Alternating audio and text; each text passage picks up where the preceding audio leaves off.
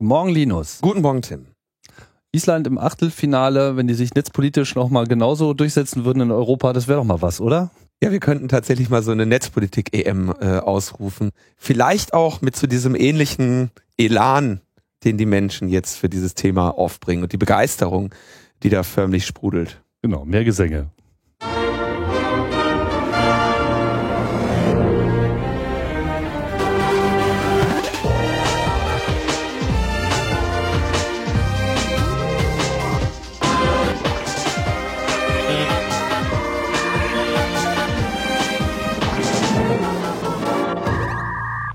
Logbuch Netzpolitik Nummer 186.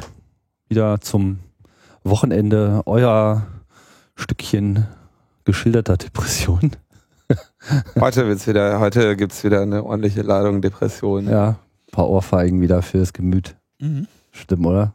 Ja, aber ich fühle mich, also, ja, mir ist einfach mal wieder aufgefallen, wie, äh, dass wir ja äh, durchaus eine äh, gepflegte Diskussions- und Kommentarkultur auf logbuchnetzpolitik.de haben. Das mhm. äh, fiel mir gerade bei den äh, kontroverseren Themen, die wir in der letzten Woche behandelt haben, jetzt mal wieder in der Kommentarspalte auf.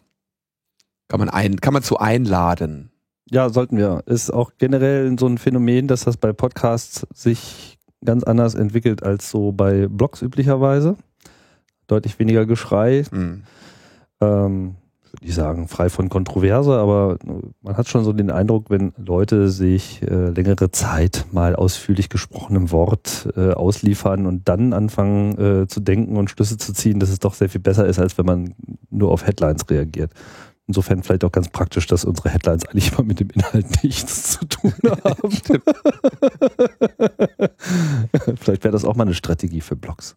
Wobei, naja, mit den ganzen Listicles und so weiter geht das ja eigentlich auch schon in die Richtung. Da gab es doch auch mal so, so Forschungen, wo sie einfach irgendwie, also ich erinnere mich da dunkel, dass es da mal irgendwie so eine Studie gab, die einfach irgendwas in den Titel geschrieben haben und der Inhalt war halt von was ganz anderem handelte und die Kommentare zu großen Teilen, also dann haben sie natürlich so Reizthemen genommen und dann waren halt Kommentare zu dem Thema, was nur im Titel irgendwie stand und der Artikel selber hatte von was ganz anderem gehandelt und äh, jede Person, die den Artikel gelesen hätte, hätte eben zu einem anderen Thema äh, kommentiert. Ich glaube, da stand dann sogar in dem Artikel drin, so irgendwie das erste so, das, was der Text, der nun folgen wird, hat mit dem Titel überhaupt nichts zu tun. Äh, es handelt sich hier über ein kleines Experiment. Ja? Mhm. Und das heißt, das war so der erste Satz und die Leute haben noch nicht mal den ersten Satz gelesen sofort. ich, mu ich muss das. Äh, muss ja, wir sollten vielleicht auch so auf Listickles gehen und so. so. Fünf, fünf Länder, die netzpolitischer Europameister werden können. Mal gucken. Klick, man muss ja auch, ja, Klickstrecke. Man muss ja auch ein bisschen hier, weißt du, jetzt ist Sommer, 33 Grad, Sonnenschein, die Leute äh, sitzen schon so ein bisschen ausgedünstet auf der Bank und jetzt, oh, jetzt Podcast hören und so. Dann Fußball, geil. ja, Fußball ist offenbar geil. Wir müssen, wir brauchen offenbar mehr, mehr Boateng. genau, wir brauchen.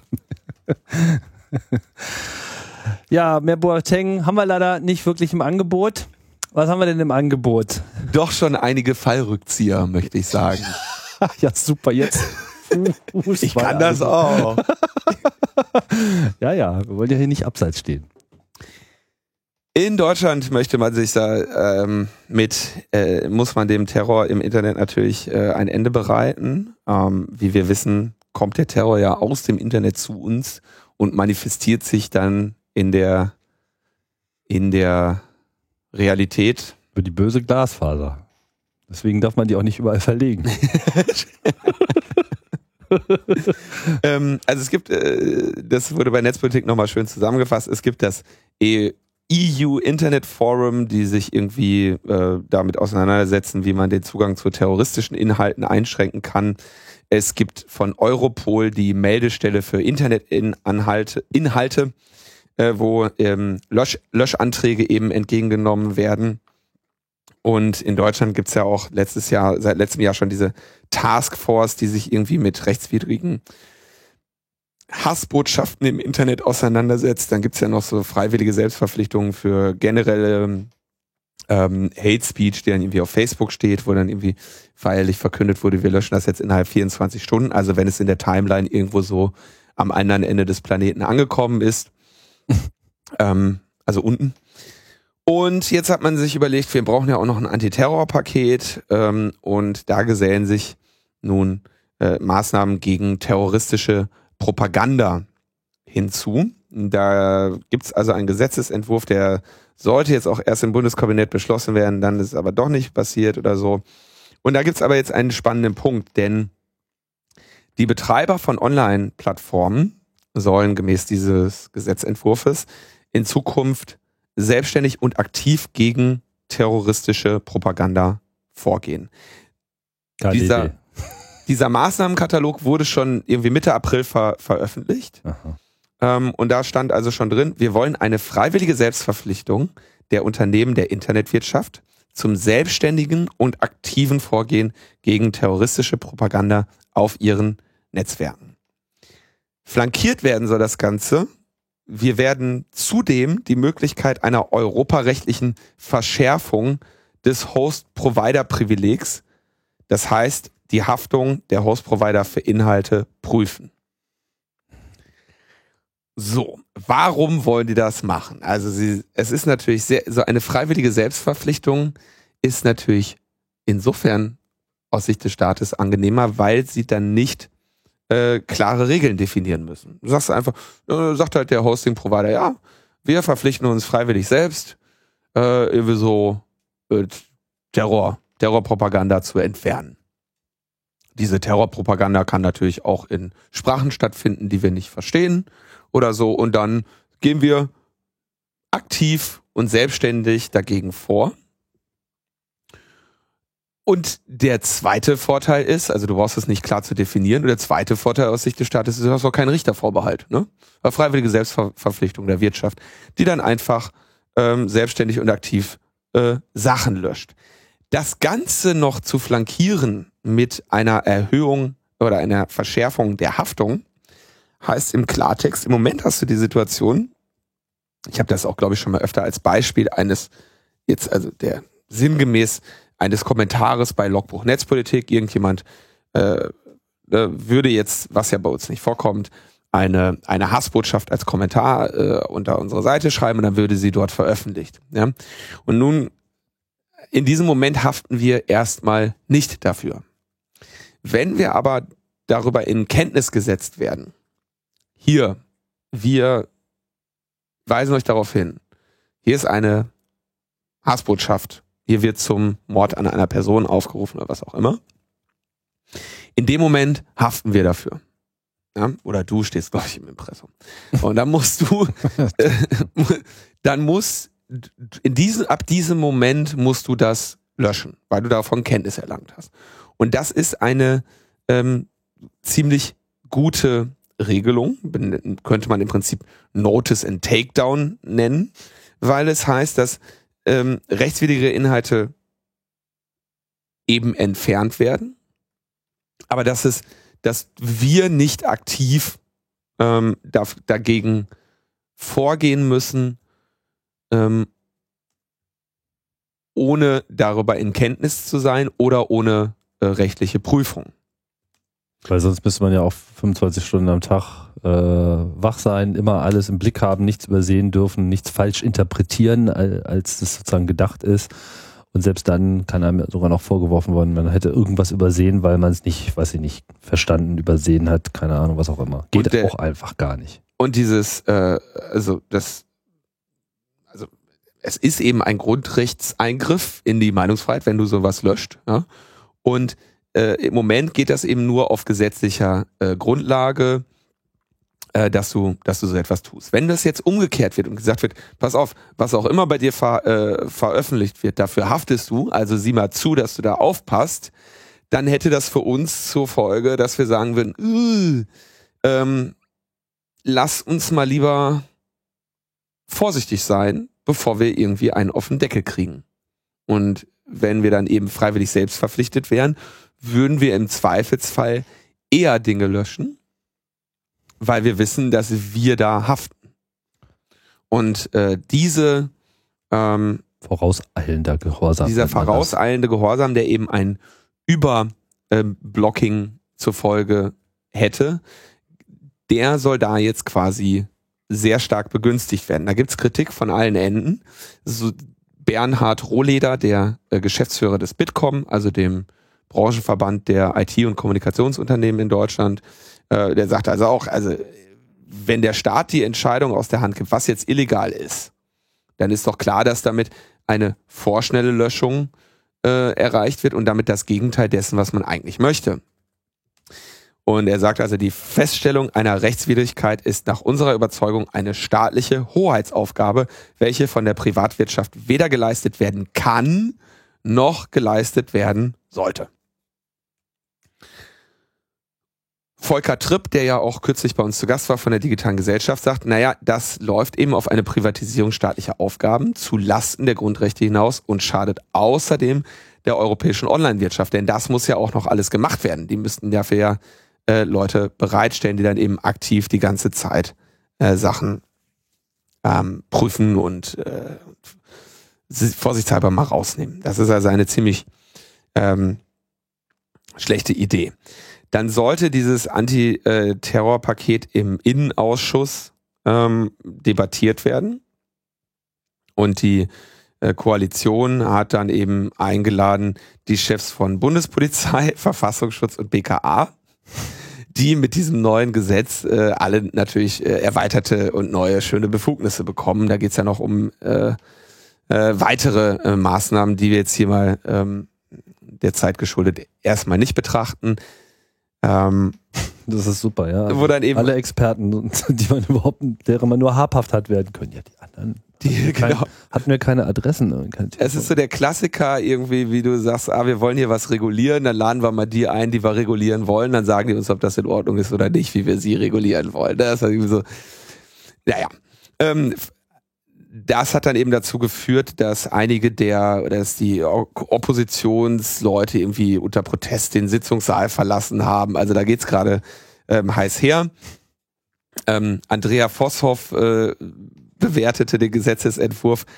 Ähm, Klammer auf, die Datenschutzbeauftragte. Bundesdatenschutzbeauftragte, gesetzt von der Bundesregierung, CDU-Parteibuch, ähm, die, die, immerhin alle drei Monate maßgeblich dazu beiträgt, dass man sich daran erinnert, dass sie noch nicht gestorben ist. Genau, die sagt dann, selbst sie sagt, also der Gesetzesentwurf setzt, setzt die verfassungsgerichtlichen Vorgaben nicht hinreichend um, sodass erhebliche verfassungsrechtliche Bedenken bestehen. Ähm, der Hamburger Datenschutzbeauftragte Johannes Kaspar hat gesagt, äh, die Begriffe sind hier schwammig und damit eben auch die Kompetenzdefinitionen dehnbar. Und äh, natürlich als Datenschutzbeauftragter äh, wehrt er sich gegen die Schaffung einer internationalen Verbunddatei, denn natürlich soll hier der internationale Datenaustausch zwischen Geheimdiensten erleichtert werden in diesem Antiterrorpaket, weil wir damit ja, wie wir im NSA-Untersuchungsausschuss regelmäßig hören, so tolle äh, Erfahrungen hatten. Dann ähm, wurde kurz vor der finalen Abstimmung jetzt nochmal ein Änderungseintrag von Abgeordneten der Union und SPD eingebracht, wo sie sagten, also was wir auch noch machen könnten, ist, wir könnten das Bundesamt für Verfassungsschutz ähm, bemächtigen, nicht nur Personen ab 16 Jahren äh, zu überwachen, sondern Personen ab 14 Jahren, weil von denen ja die größte terroristische Gefahr eindeutig in Deutschland ausgeht. Und äh, außerdem könnten wir ja dann die Aufhebung ähm, der SIM-Anonymität, wo wir ja auch schon drüber gesprochen haben, alles Maßnahmen, die da reingehören, ähm, mal noch schneller machen und nicht erst in 18, sondern schon in 12 Monaten ähm, absetzen. Äh, äh, von, ach, von 18 Monaten auf 12 Monate herabsetzen. Ähm, für diese Verschärfung hatte sich der Verfassungsschutzpräsident Maaßen bei der Sachverständigenanhörung, die am Montag stattfand, schon bei Union und SPD bedankt. Da war die aber noch gar nicht öffentlich. Das heißt, er hat mal wieder Landesverrat begangen und ähm, quasi Abgeordnetenentscheidungen, die noch nicht äh, eingebracht waren und noch nicht öffentlich mhm. oder äh, Abgeordnetenanträge, die noch nicht öffentlich waren, äh, da schon quasi äh, teilöffentlich gemacht oder äh, seine Kenntnis über diese äh, Anträge verraten, äh, indem er sich da dann nochmal im öffentlichen, in der öffentlichen Anhe äh, Anhörung dafür bedankt hat. Die finale Abstimmung über das Gesetz wurde jetzt auf den Freitag, 24. Juni verschoben. Heute ist der Donnerstag, 23. Juni. Das ja. Für mich gleich viel sicherer, Linus. Ich also auch. Wenn ich jetzt also, weiß, dass auch irgendwie die 14-Jährigen äh, endlich, ja. Also das ist ein, eine, eine Reihe an Maßnahmen. Ich kann mir da schon ungefähr vorstellen, gegen wie viele oder auch gegen welche Summe wir dann da eben in naher Zukunft dann wieder Verfassungsgericht Beschwerde Verfassungsgericht Beschwerden haben und entsprech auf entsprechende Urteile warten und äh, ein Jahr später wird das dann alles wieder zurückgenommen und dann, oh sorry, und jetzt ist es schön, dass wir die Klarstellung haben.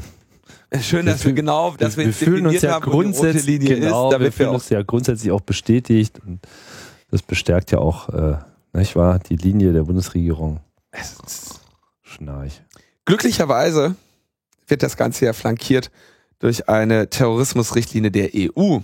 Oh. Ja. Das heißt, wenn wir dann quasi dieses Antiterrorpaket in Teilen wieder weggeklagt haben, dann hat man die gleiche Debatte wie bei der Vorratsdatenspeicherung, nämlich dass das ja, dass ja hier eine EU-Richtlinie äh, umgesetzt werden muss, äh, handelt, die umgesetzt werden muss, denn äh, EU-Richtlinien müssen ja von den Regierungen der Mitgliedstaaten anschließend in nationales Recht umgesetzt werden. Und da auf der EU-Ebene sagte man sich dann eben nach den Anschlägen von Paris, sagte man, oh, jetzt müssen wir aber schnell ein paar Antiterrormaßnahmen umsetzen, die wir in der Schublade haben. Und zwar sparen wir uns doch am besten mal das übliche Impact Assessment und beginnen direkt mit dem Gesetzgebungsprozess. Und da gab es dann ein, ging man dann los und knappe drei Monate später gab es dann eine nicht formelle Einschätzung des Rats, wo noch so ein paar Ideen dazu kamen. Man könnte nämlich zum Beispiel Websperren äh, mit da, da aufnehmen, äh, bei äh, die für Seiten, die öffentlich zur Begehung terroristischer Straftaten auffordern. Und man könnte ja ähm, die Erfassung, Registrierung und Aufnahme von Äußerungen und Gesprächen in privaten oder öffentlichen Fahrzeugen oder an privaten oder öffentlichen Orten sowie, sowie das Anfertigen von Bildmaterial von Personen in öffentlichen Fahrzeugen und an öffentlichen äh, Orten erleichtern. Und na, also da auch die Kompetenzen ausweiten. Das Ganze ist, für das Ganze ist federführend der Ausschuss äh, für bürgerliche Freiheiten, Justiz und Inneres, der Liebe-Ausschuss, wo dann ebenfalls Vorschläge und Ergänzungen äh, angebracht wurden. Äh, insgesamt, glaube ich, äh, wurden in diesen Ausschuss 438 Änderungsvorschläge ab, äh, eingebracht. Und was jetzt hier interessant ist, üblicherweise hast du einen leitenden Ausschuss und mehrere andere, die ihre Einschätzungen an diesen Ausschuss reporten. Das ist jetzt nicht so? Das ist jetzt nicht so. Hier ist ausschließlich der Liebeausschuss besch beschäftigt und der tut das unter äh, der äh, Berichterstatterin Monika Hohlmeier von der so. CSU. Auch bekannt als die Tochter von Franz Josef Strauß. Ja. Nomen est oben und der Apfel äh, fällt nicht weit vom Stamm. und diese 438 äh, Änderungsvorschläge werden also jetzt in einer kleinen Gruppe von nur acht Ausschussmitgliedern äh, zusammen kondensiert. Das Ganze findet dann eben hinter verschlossenen äh, Türen statt. Und dann wird für die kontroversen Punkte ein Kompromissvorschlag äh, äh, irgendwann dort stehen. Mit diesem Kompromissvorschlag geht dann Monika Hohlmeier von der CSU direkt in den ähm, Trilog Und da kann sie äh, machen, was sie möchte. In Bezug auf die äh, Netzsperren, achso, also wenn dann diese Trilogverhandlungen abgeschlossen sind, äh, werden die Mitgliedstaaten eben das Ergebnis in äh, Rat und Parlament ähm, aber äh, zur Kenntnis nehmen. Hast du, vielleicht bist du da jetzt überfragt, aber was mich jetzt gerade wundert, ist, äh, auf Basis welcher Regelung und Entscheidung oder Gesetzeslage äh, an dieser Stelle äh, das Statement des Parlaments denn übergangen werden kann. Weil wenn ein, ein, ein Parlamentsausschuss äh, den Bericht äh, vorliegt durch die Berichterstatterin in diesem Fall, dann ist das ja zunächst einmal eine Entscheidungsgrundlage für das Parlament, dessen Abstimmung ist dann das, was der Kommission vorgelegt wird. Und in der Folge äh, dazu kommt es ja dann zum Trilog, also dem eigentlichen Auskaspern von, was machen wir denn jetzt wirklich? Wo ja dann meistens auf den letzten Metern dann irgendwie wirklich die wünschenswerten Details äh, fallen, wie bei der Netzneutralität. Also ist das jetzt hier irgend, also auf welcher Basis ist das jetzt hier anders? Also da gibt es einen, einen einen längeren Artikel von Joe McNamee und der sagte, also wenn die Trilog-Verhandlungen abgeschlossen sind, dann haben ja quasi alle drei an einem Tisch gesessen und dann kommt ja die Berichterstatterin mit ihrem äh, Gesetzestext zurück ins Parlament. Und dann, so schreibt äh, Joe McNamee hier, wenn das einmal passiert ist, sobald die Trilog-Verhandlungen abgeschlossen sind, werden die Mitgliedstaaten im Rat und das Parlament das Ergebnis ihrer Verhandler wohl abnicken, weil es zu dem Zeitpunkt dann nahezu unmöglich ist, weitere Änderungen vorzunehmen. Ja klar, dann ist es durch, aber bevor jetzt der Weg in den Trilog geht, müsste eigentlich das Parlament nochmal zu dem Vorschlag des Ausschusses sich äußern und darüber abstimmen. Und da sehen wir es halt häufig, dass, dass diese Aushandlung dann eben vom Parlament abgesegnet wird. Ob das jetzt in diesem Fall dann auch übersprungen werden kann, ist mir jetzt ein. Also übersprungen wohl, also der Gesetzesvorschlag kommt von der Kommission. Klar, weil die Kommission hat ja, ja, immer das Initiativrecht. Äh, das Parlament kann ja von sich aus gar nichts machen. Die Kommission sagt, wir müssen da mal was machen. Liebes Parlament, nimmt doch mal Statement dazu. Dann kommt halt der Ausschuss, in diesem Fall der Liebeausschuss mit Berichterstatter oder Berichterstatterin. Die legen dann ihr Ergebnis vor, was das Parlament meinen sollte, geben das dem Parlament. Das Parlament hat dann darüber abzustimmen und diese Abstimmung ist dann sozusagen das, was definiert, was der Kommission vorgelegt wird und womit es dann sozusagen in den Trilog äh, geht. Also ich, ja, aber das ist doch, das ist ja das, was äh, Monika Hohlmeier jetzt macht. Nee, klar, äh, so wie also du es nur, nur wie du es jetzt beschrieben hast, äh, habe ich das so rausgehört, dass du meinst, äh, der Ausschuss handelt das aus und ohne dass das Parlament äh, nochmal ein Statement machen muss, geht es gleich in den Trilog. Das bezweifle ich. Aber trotz alledem haben wir ja oft gesehen, den Ausschüssen wird dann halt äh, gefolgt und von daher ist natürlich die Macht der Berichterstatter äh, groß. Das haben wir ja auch in anderen Bereichen, die wir hier beleuchtet haben, schon gesehen, wie zum Beispiel Datenschutzverordnung äh, und andere Themen. Gut, nichtsdestotrotz. Also Fakt ist, Monika ja. Hohlmeier als Berichterstatterin für den Liebeausschuss handelt, arbeitet jetzt die Position des Europäischen Parlaments aus. Ja, klar. In diesem Liebeausschuss und geht damit dann in den Trilog.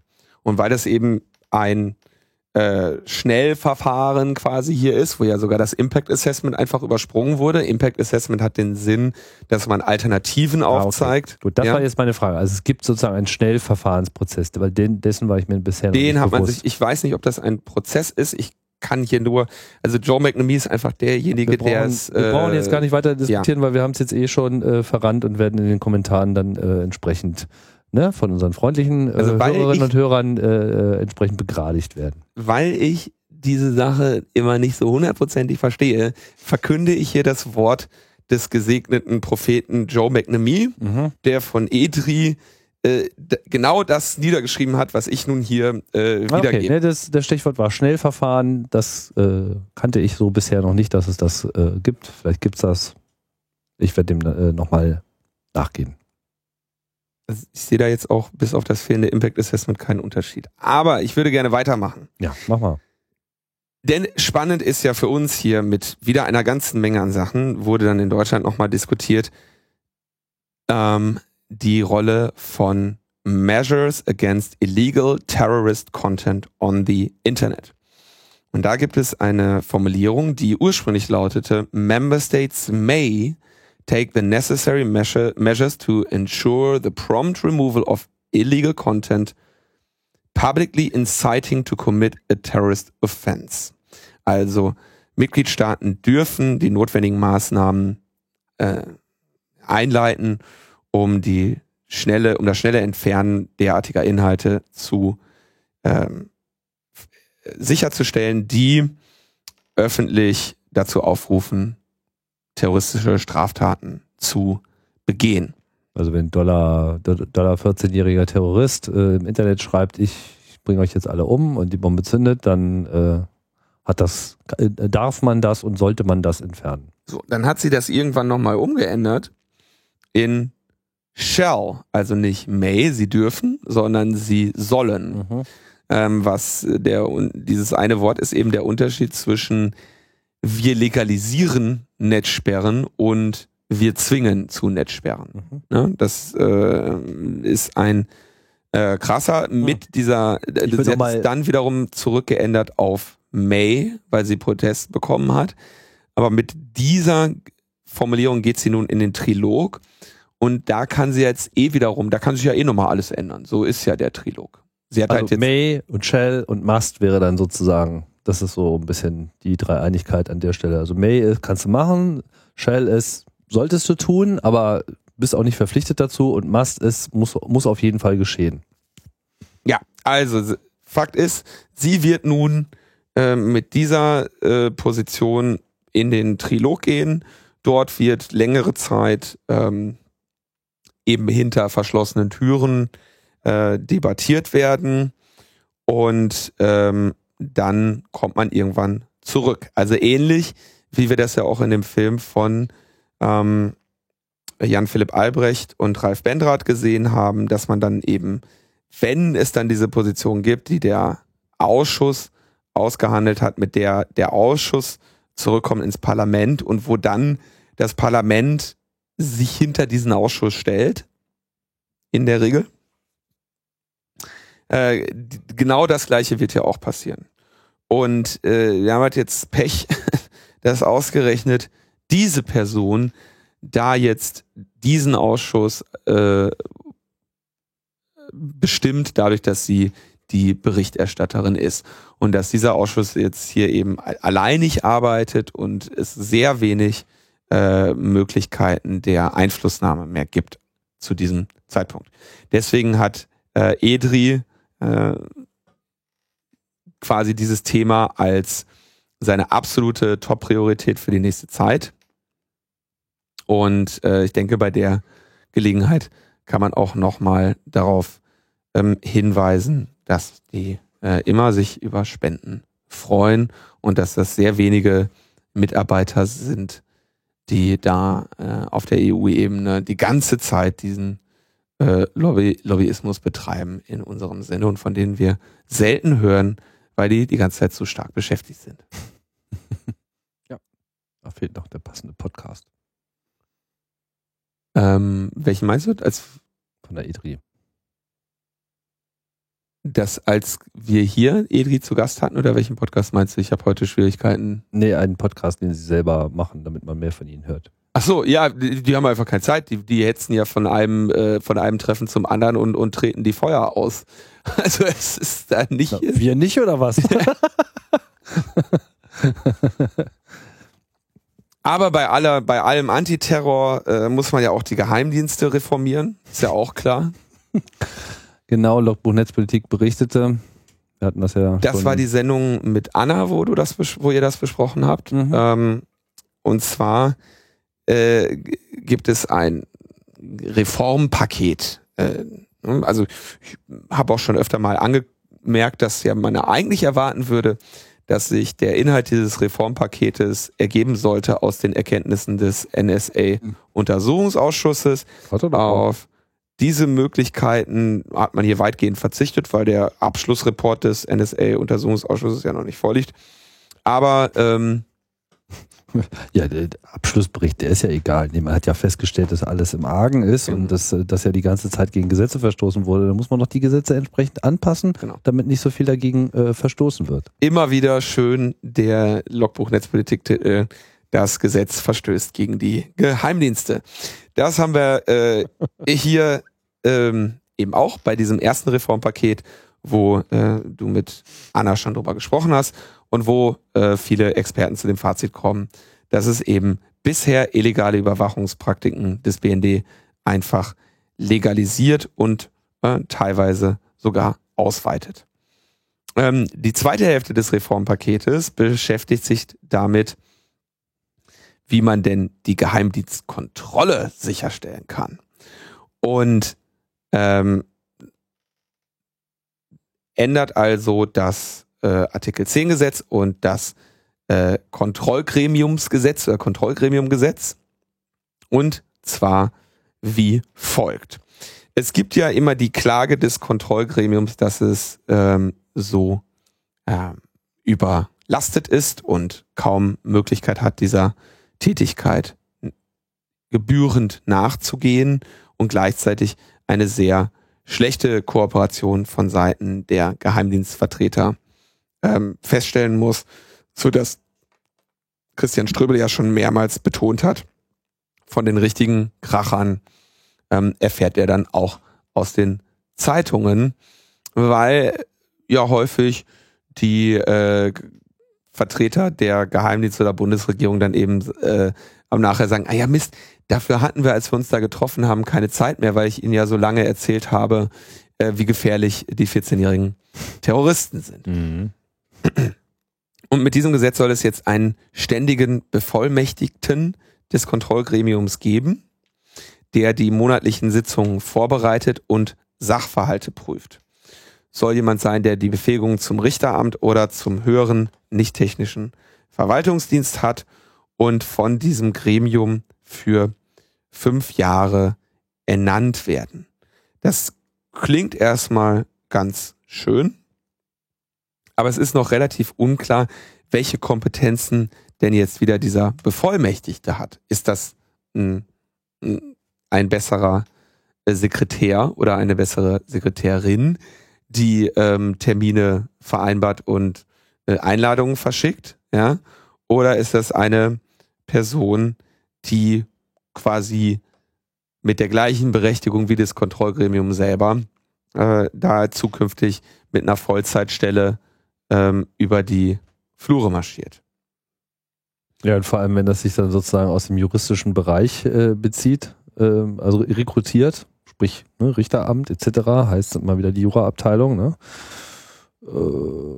Dann ist das sozusagen nicht das, was das PKG derzeit im Wesentlichen ist, nämlich Abgeordnete. Ja, ähm, also es gibt die, ähm, also die Opposition sagt, wir wünschen, also sie sind ja trotzdem frei in der Bestimmung, ne? Also sie nominieren ja diese Person. Na gut, hm? nach den entsprechenden Mehrheitsverhältnissen.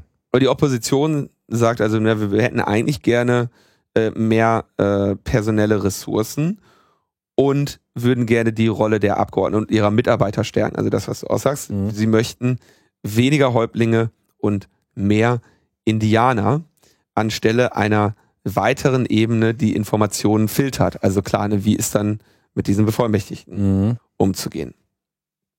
Ähm, nun, also das ist eine Sache. Krieg, kriegen jetzt eine Stelle abgestellt.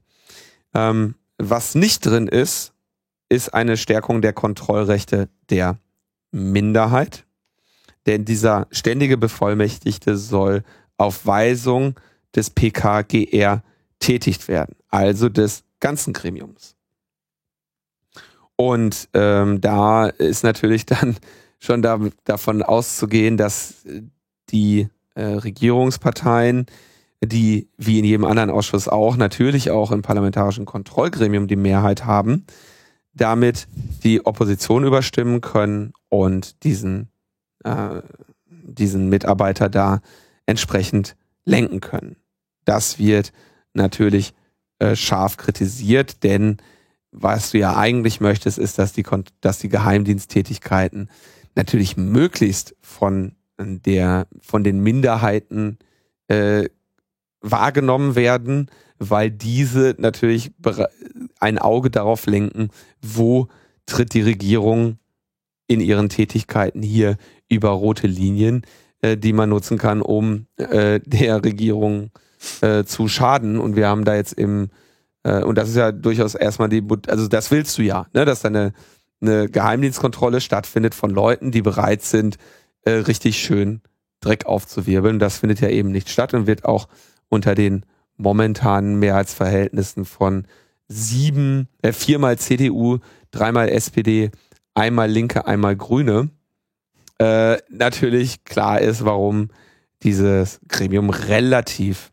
ähm, still oder relativ schwach ist. Also auch hier, genauso wie bei dem ersten Teil, im Prinzip eine Entmachtung der Kontrolle. Ja, man sagt immer so schön Reform, Reform klingt ja immer so schön, Reformhaus. Also, da, da findet keine Entmachtung statt, da findet nur keine Verstärkung, Verstärkung der Macht. Der Macht also, also Entmachtung Wird einfach von einem Zustand, von, aus, von einem niedrigen Niveau äh, werden dann noch weitere Abstriche eingeleitet. Eine Maßnahme, die sinnvoll gewesen wäre und die sich hier ganz offenbar, ganz offenkundig anbietet, äh, wird eben nicht ergriffen.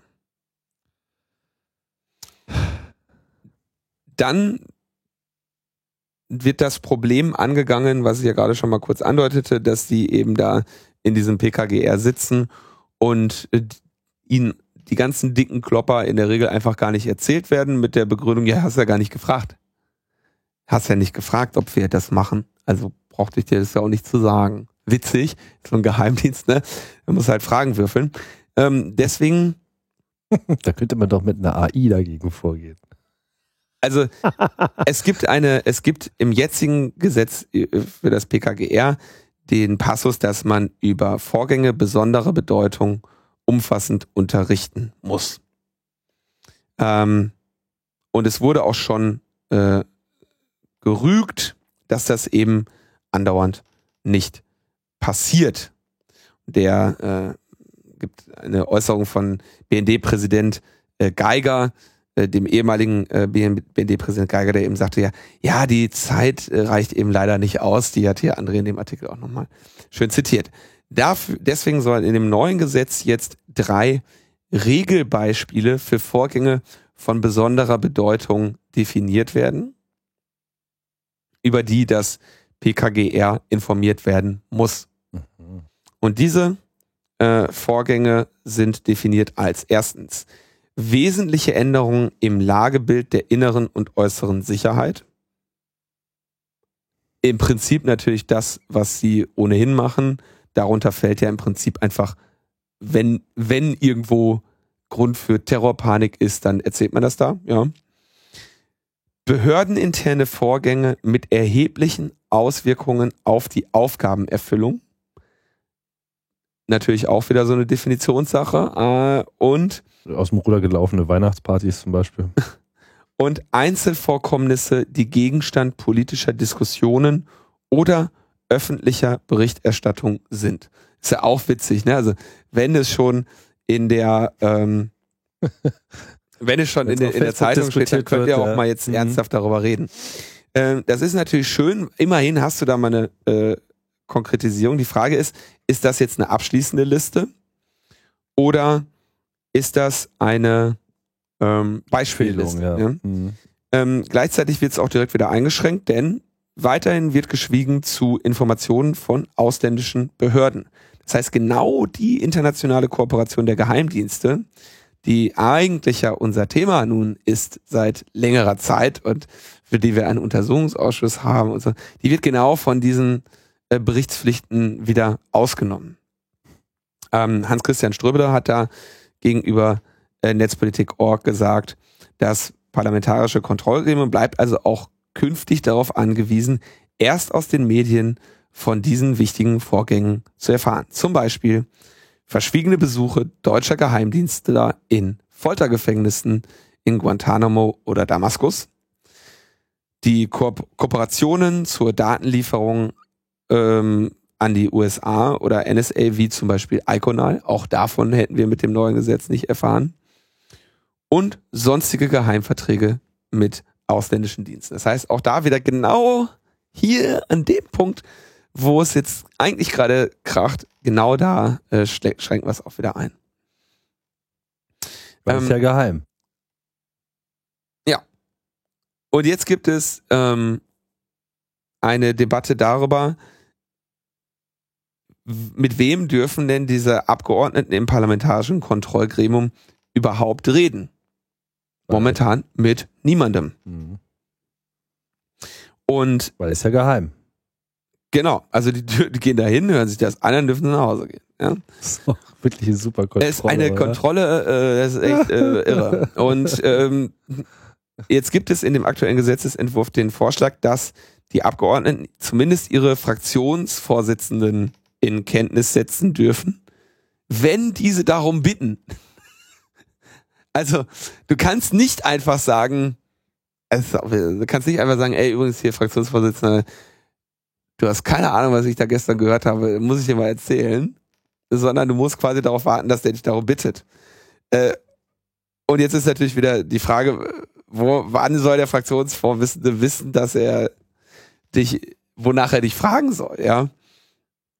Ähm, heißt da das, wird jetzt. Ist das so im äh, Sinne von konkret zu einem bestimmten Thema fragen, so genauso wie man konkret die Geheimdienste. Naja, ich denke mal, da, da, schreibt man dann halt eine SMS und sagt, frag mich mal zu dem und dem Thema oder so. Das kriegt man ja noch irgendwie hin, wenn man da von einer. Unverschlüsselt. Aber genau dieser äh, Vorschlag ist gerade noch ähm, in der Diskussion und da weiß, also zwischen SPD und CDU und da weiß man noch nicht genau, ob dieser am Ende äh, drin sein wird oder nicht da hat man sich gesagt, na ja, okay, ähm, Whistleblower-Schutz brauchen wir ja schon so ein bisschen. Äh, lass uns doch mal überlegen, ähm, ob Geheimdienstmitarbeiter ähm, sich an das parlamentarische Kontrollgremium wenden dürfen. Das dürfen sie nach äh, heutiger Regelung auch schon, aber sie müssen gleichzeitig ihre Vorgesetzten informieren. Also du, du bist quasi, sagst so, okay, hier ist echt die Kacke am Dampfen, das geht auf keine Kuhhaut. Ähm, ich äh, lieke das jetzt nicht an Netzpolitik.org, aber ich will zumindest mal dem parlamentarischen Kontrollgremium Bescheid sagen, weil das geht nun mal echt nicht. Und äh, nach aktueller, nach aktueller Gesetzeslage kannst du das machen. Du musst aber deinem Vorgesetzten Bescheid sagen und sagst halt so, ey, übrigens hier. Ich lieg jetzt mal. Ich, ich, ich gehe jetzt mal zu den, äh, zum, zum Feind und, äh, und erzähl dem sowas, ja, dann kannst du dir ungefähr vorstellen, äh, was, was die, was die, was das Checkmark in der elektronisch gehaltenen Personalakte ist, ähm, dass du bei den nächsten Beförderungen äh, nicht mehr zur äh, nicht mehr in Erwägung gezogen wirst und dass du natürlich auch zu entsprechenden Meetings äh, nicht mehr eingeladen wirst. Tja, und jetzt, Bahnsteig kannte keine Teilnahme am. Jetzt sollen sie, ja. jetzt sollen sie zum PKGR gehen können, ohne äh, ihren Vorgesetzten info zu informieren. Ähm, aber sie müssen zu dem gesamten Gremium gehen und nicht zu einzelnen Abgeordneten. Nicht, dass sie jetzt alle zum Ströbele marschieren? Nicht, dass sie alle zum Ströbele gehen und der dann auf einmal weiß, wo der Hase langläuft und die entsprechenden Fragen stellt. So, die müssen auch die Regierungsspitze noch Genau. Und jetzt kommt und sie müssen auch die Regierungsspitze einladen und die Regierungsspitze, acht an ihrer Zahl momentan. Sieben. sieben, stimmt. Ähm, dürfen dann Petzen. ihren Namen an die Geheimdienste weiterleiten.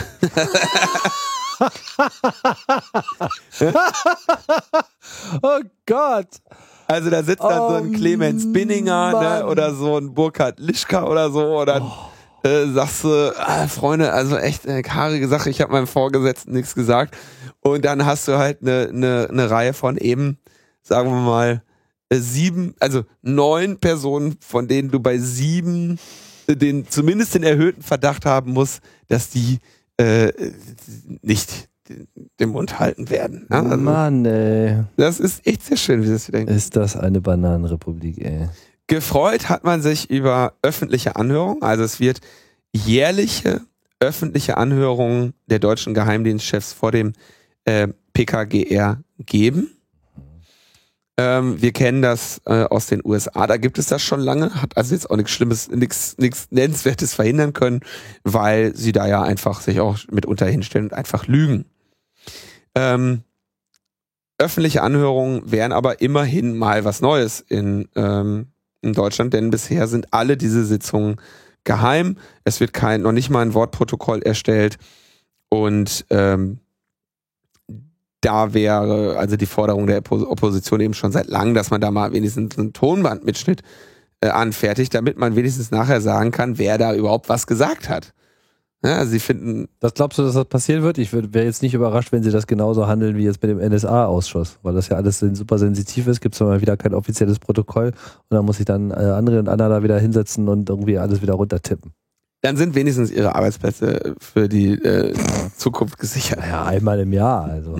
also da wird man auch noch mal sehen, was es da, äh, was es da gibt. Aber es ist sehr schön, wie sie immer so, noch so ein ganz kleines Aber einbringen.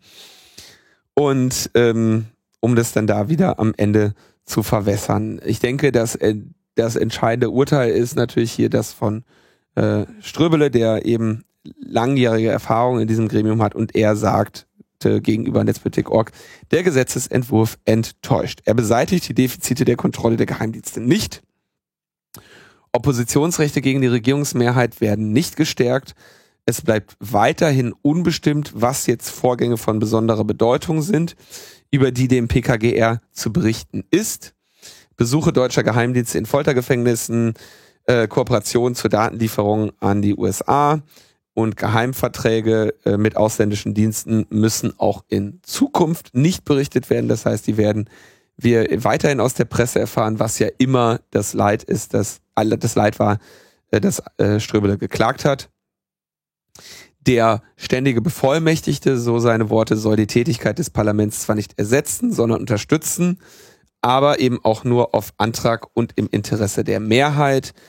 Äh, Whistleblower aus den Diensten dürfen nicht einzelne Abgeordnete ansprechen, sondern müssen in das PKGR ihre Eingaben machen und gehen äh, gleich und diese gehen gleich auch an die Bundesregierung.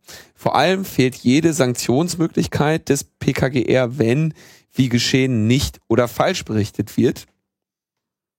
Und es wird keine Aufzeichnung der Sitzung auf Tonträger geben, sodass äh, die spätere Feststellung des Gesagten unmöglich bleibt. Also man sieht, hier gibt es nicht wirklich die Lösung eines äh, Problems, äh, dessen man öffentlich äh, sich gewahr ist. Also es ist wirklich zum Schämen.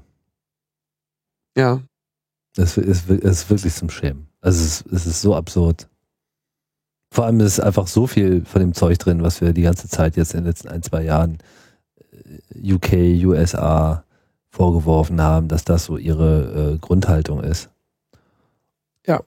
Und das, äh, das soll jetzt alles noch vor der Sommerpause durchgehauen werden, oder was? Ähm, ich, das weiß ich nicht genau, wie da die, die Zeitlinie gerade ist. Ähm, aber vermutlich flott. Ich kann jetzt mal ganz kurz schauen. Deshalb, also das ist jetzt der Gesetzesentwurf. Man, schau mal ganz kurz. Der ist ja auch, äh, also er ist ja noch nicht final abgestimmt und es handelt sich hier wieder um ein quasi ein Leak, ja, den das äh, Netzpolitik.org hier an dieser Stelle ja, äh, also vorgenommen hat. Das ist, der ist also aus den Verhandlungen rausgefallen. Es gibt eben mehrere noch strittige Punkte, insbesondere eben der äh, dieser ständige Bevollmächtigte, wie der genau ähm, ausgestattet ist. Ähm, ja. Da gibt's also eine Reihe an roten Markierungen, die André hier nochmal vorgenommen hat, wo gesagt wird, da gibt's eben äh, auch noch Unklarheit. Aber man sieht jetzt schon, wenn das der Aufschlag ist, äh, dann weißt du, wohin der Hase läuft. Ne? Nochmal gut, dass die Öffentlichkeit nicht von irgendeinem großen äh, abgelenkt ist. Eben. Deswegen machen wir ja auch nicht Logbuch EM.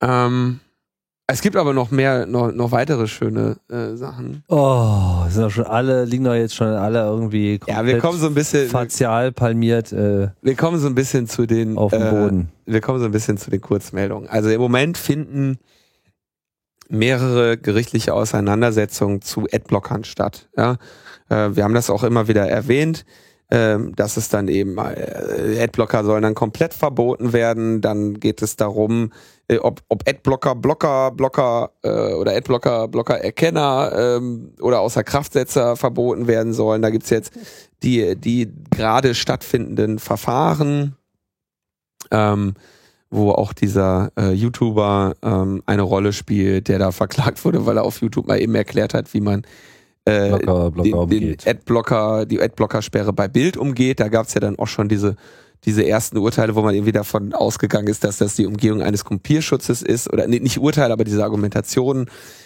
Da, da ist also gerade Musik drin und wir beobachten das jetzt mal mit Interesse. Und jetzt gab es einen sehr spannenden Artikel ähm, von äh, Friedhelm Geis auf äh, Golem, wenn ich mich nicht täusche, wo er sagt, es ihm ist da so der Bericht der Bund-Länder-Kommission zur Medienkonvergenz aufgefallen ähm, der schon etwas äh, älter da ist und irgendwie öffentlich rumliegt. Und da steht ein interessanter Satz drin und der lautet, ergänzend wurde die Kommission in der Besprechung der Bundeskanzlerin mit den Regierungschefinnen und Regierungschefs der Länder zum ersten Zwischenbericht der Bund-Länder-Kommission zur Medienkonvergenz am 3. Dezember 2015 darum gebeten, auch die Themen Mediaagenturen und Adblocker zu behandeln. Das Bestehen gesetzgeberischen Handlungsbedarf bei Mediaagenturen soll weiter geprüft werden.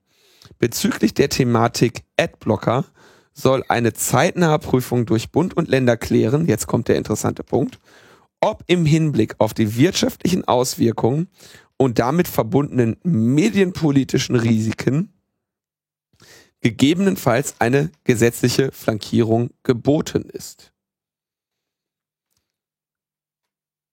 Und die Kommission schließt sich dieser Kritik an und sagt, sie sieht das Geschäftsmodell von Adblockern als rechtlich und mit Blick auf die Refinanzierung journalistisch-redaktioneller Angebote auch medienpolitisch als problematisch an und hält die Prüfung gesetzlicher Regelungen für erforderlich. Das heißt, die wollen jetzt die Adblocker verbieten. Ja, viel Spaß. Oder ihnen irgendwelche Regulationen aufs Auge drücken, die äh, sicherstellen, äh, dass äh, die Geschäftsmodelle äh, entsprechend, entsprechend weiter funktionieren. Und ich frage mich mal, wie denn? Also das wird echt spannend, wenn man jetzt sagt, ja hier, also dann machen sie halt irgendwie bestimmte bestimmte Firmen müssen dann eben nach Panama ziehen oder was? wollen wir dann jetzt demnächst äh, die, die Browser, die Browser-Plugins äh, nicht mehr runterladen dürfen? Wird Apple die Adblocker-Dinger in Deutschland nicht mehr verkaufen äh, oder im App Store anbieten dürfen? Also was soll das denn jetzt? Ja, oder eben eine Regulation, ne? dann werden die halt zu Reparationszahlungen verpflichtet oder so, ne? Mhm. Also das ist äh, oder man äh, ne, verbietet eben Adblocker, äh, Blockererkenner oder sowas. Ne? Also da wird auch wieder, da wo du echt wieder denkst, so habt ihr eigentlich irgendwie den Knall noch gehört? So? Ähm, ja, naja gut, ich meine, dem kann man ja begegnen. Dann heißt es halt künftig nicht mehr äh, Adblocker, sondern Virenschutz. Ja, äh, dann sollen sie mal Virenschutz verbieten. Ja, dann kommt noch die Gilde der der Virenschreiber und sagt, dass ihr ihr Geschäftsmodell jetzt bedroht wird. Also da, da wäre ich jetzt, also ne, allein, dass sie ja. darüber nachdenken, zeigt dir schon wieder und von diesen Bund-Länder-Dingern. Man denke nur immer wieder an das Jugendmedienschutzdienstvertrag äh, und was. Oh. Leistungsschutzrecht kam mir die ganze Zeit irgendwie Leistungsschutzrecht, von hinten durch den Kopf. Jugendmedienschutz, Staatsvertrag und was nicht alles. Naja. Echte Experten. Ja. Die Experten werden sich der Sache jetzt annehmen und sehen, bedarf an gesetzlichen Regelungen, beziehungsweise eine Prüfung. Ja, oh weia. Aber immerhin ist ja die Störerhaftung jetzt weg. Genau, da gab es dann irgendwie, das war, da habe ich auch irgendwie äh, nicht ganz verstanden, wie das war, äh, wie das zustande kam.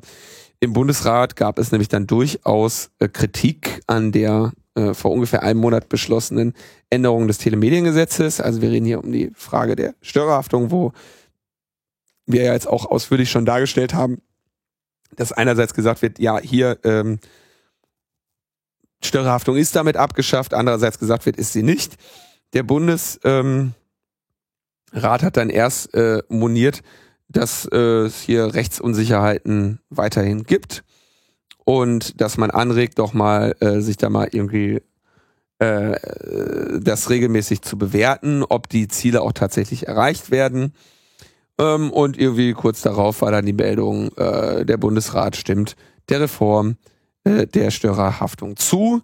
Die, der Antrag, die Rechtsuntersicherheiten zu klären, wurde abgelehnt und die Lücken bleiben bestehen. Es kommt also jetzt auf die Interpretation durch die Gerichte an. Was wir übrigens, glaube ich, gar nicht so äh, ausgeführt hatten, ist, dass ja der, äh, dass ja von der Abmahnkanzlei Waldorf-Frommer schon gesagt wurde, oh, ist in Ordnung, macht euch mal keine Sorgen um uns. Wir machen weiter. Wir machen weiter.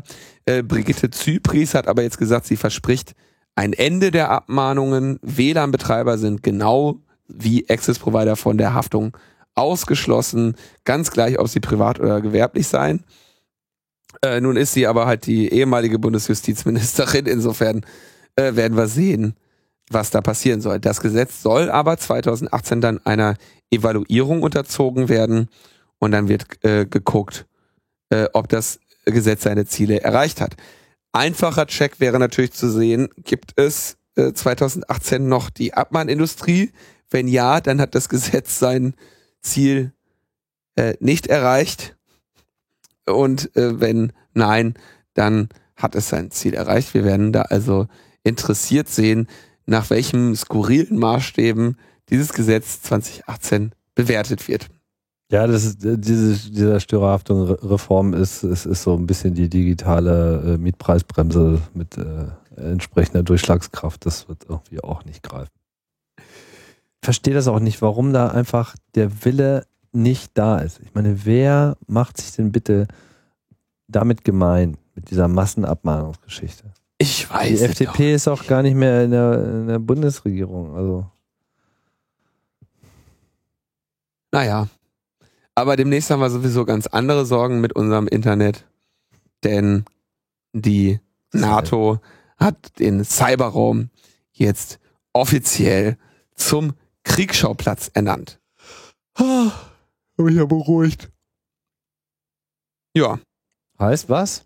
Na, sie macht, die NATO macht im Prinzip genau das Gleiche, äh, wie die Bundeswehr jetzt auch, dass sie sagt, okay, es gibt eben äh, den, die klassischen Einsatzgebiete Luft, See und Land und Netzoperationen ähm, gehören dazu. Also Was es gibt jetzt Heer, Marine, Luft und Cyber. Ja. So die vier militärischen Elemente. ja. super. Und der, ähm, da geht sie jetzt also da gibt es natürlich jetzt interessante äh, Punkte, weil das natürlich auch, äh, weil sie sagen, okay, Cyberangriffe abzuwehren wird jetzt also Teil der gemeinsamen Verteidigungslinie.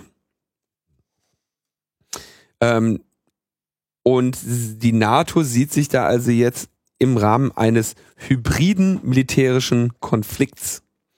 Und deswegen müsse eben der Fokus der Allianz erweitert werden. Und jetzt bin ich mal äh, gespannt, wie äh, die NATO denn in Zukunft da den Cyberbündnisfall äh, sieht. Ja. Und man wird also interessiert beobachten können, ob sie dann demnächst sagen, okay, hier, wir wurden, wir wurden von denen und denen gecybert. Oder ein, ein Mitgliedsland wurde gecybert. Ein Mitgliedsland das der NATO wir, wurde gecybert. Da müssen wir jetzt gegen cybern. Dann, ja. Wir müssen alle mitcybern. Denn heute wird zurückgecybert. Die NATO-Partner hatten sich 2014 nach langem Hin und Her darauf versteinigt, ver verständigt, dass ein Cyberangriff einen Kriegsakt darstellen und die Schutzbestimmungen nach Artikel 5 des Bundesvertrages oh. auslösen kann wonach die Allianz gemeinschaftlich einem attackierenden, einem, einem attackierten Mitglied zu Hilfe kommen kann. Ich glaube, einem attackierenden auch, aber das ist eben, äh, das ist ja dann eher zwischen.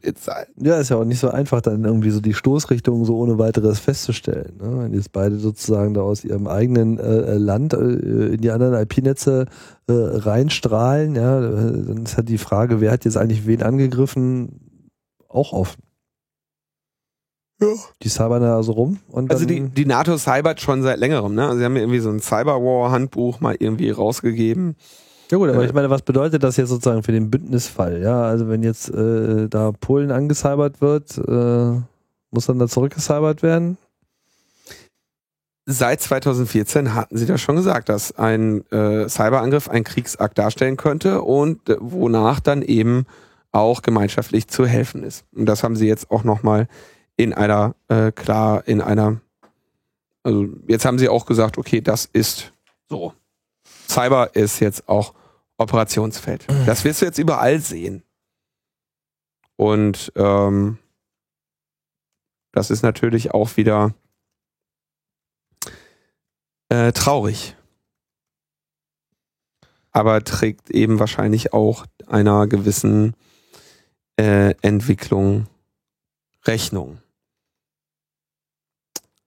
Schön wäre es natürlich hier, äh, sich eher an die Cyber Peace Kampagne äh, des FIF, des Forums der Informatikerinnen für Frieden und gesellschaftliche Verantwortung, äh, zu wenden, äh, zu halten, die eben sagen, wir fordern, dass es keine offensiven Cyberstrategien gibt, dass man sich verpflichtet, keine Cyberwaffen zu entwickeln und das Ganze eben nicht nur in Deutschland, sondern international. Das wäre eben die andere Möglichkeit, äh, auf die, auf den Cyberkrieg quasi zu reagieren, wie auf die äh, Bedrohung, äh, die nukleare Bedrohung, die ausgeht von nuklearen Waffen, dass man also sagt, wir ächten diese Waffen, wir sorgen dafür, dass sie keiner hat, außer die acht äh, Nationen, die oder neun, mhm. äh, die sie ohnehin schon haben und äh, gerade ganz froh sind, die, die dann im Cyber-Sicherheitsrat sich gegenseitig blockieren und irgendwie Nicht-Angriffspakte schließen und so. Ja. Oh, war ja. Das, also, wenn uns das einer vor zehn Jahren erzählt hätte, wir hätten noch irgendwie laut gelacht, oder? Mm. 15, 20. Vor 20 haben wir darüber gelacht. Ja, mit unserem 56K-Modem war klar, dass wir darüber lachen, ne? aber aber es ist jetzt ungefähr so 20 Jahre her, dass diese ganze Geschichte mit äh, Rumcybern und, und, und eine Gefahr darstellen ja eigentlich auch so ein Hacker-Thema geworden ist. Ja, yes, also das.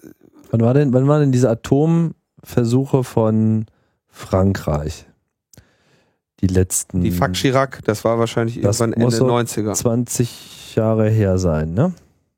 Im Mururoa-Atoll meinst du jetzt, oder? Genau. Und da gab es ja dann diese, diese erste äh, Geschichte, da griff ja dann, ja, 96 muss das gewesen sein, 20 Jahre her.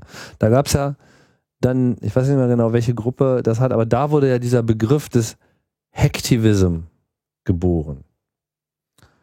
Der so eine, naja, der so ein bisschen, so, so ein, auch finde ich so ein bisschen so ein Sündenfall äh, der Hackerbewegung auch markiert. Jetzt ist nicht unbedingt viel passiert, aber dieser Begriff wurde geboren und teilweise hat er sich ja auch noch bis heute gehalten, auch wenn er so ein bisschen anders interpretiert wird. Ne? Also ich glaube, wenn man heute von Hacktivism spricht, gibt es da so eine positive äh, Assoziation damit.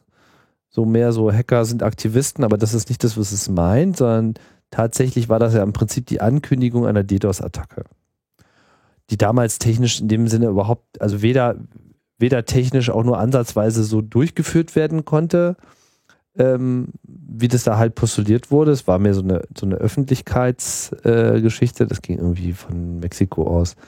Und äh, wo aber quasi eben, ich nenne es mal, unlautere Mittel ins Feld geführt wurden. Und, und das war so ein bisschen diese Geburtsstunde dieses, dieses Begriffs, der bis heute halt ein bisschen unscharf geblieben ist.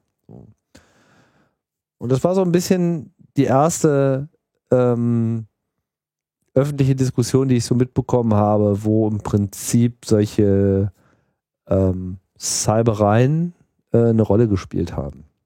Und jetzt haben wir das sozusagen schon auf NATO-Level that escalated quickly. Ich habe jetzt gerade mal, weil mir das nicht so bekannt war, äh, gegoogelt und einen interessanten Artikel von Julian Assange vom 25. November 2006 gefunden, wo er sagt, der äh, die, die Geburtsstunde des äh, Hacktivism wäre 1989, als das äh, US die US Department of Energy und die NASA äh, von einem antinuklearen Wankworm befallen waren. Das war also ein, äh, ein Computerwurm, der ähm, spezifisch äh, diese Leute angegriffen hat. Und äh, war der sogar der zweite nach dem äh, berühmten Morris-Wurm, dem Ja, aber der Morris-Wurm war ja nun überhaupt kein geplanter Angriff, sondern ja, genau, war war eher ja so, so ein Unfall. Also du meinst der zweite Wurm, ja. Ja. Ja gut, weiß nicht, ob da äh, irgendjemand diesen Begriff auch schon äh, verwendet hat. Das ist mir jetzt neu. Hm, Das, ja, das ja, ist auch egal. Ich fand es nur interessant. Könnte auch so eine Interpretation. Wollte auch äh, was Kluges sagen. Ja, ja, der ist schon in Ordnung. Du hast ja jetzt schon genug Kluges äh, gesagt. Ich dachte, ich sag mal nochmal was Kluges dazu. Jetzt haben wir es, glaube ich. Weißt du auch, wie viele Atombomben auf dem Mororo-Atoll gezündet wurden? So insgesamt? Hm? Oh, viele. Zweistellig? 188. Oh, dreistellig. Schlimm. 147 unterirdisch, 41 überirdisch. Wenn man sich da Bilder anguckt, die haben echt einen schönen Strand da. Und ich gehe davon aus, dass man da im Moment noch relativ geringe Grundstückspreise hat.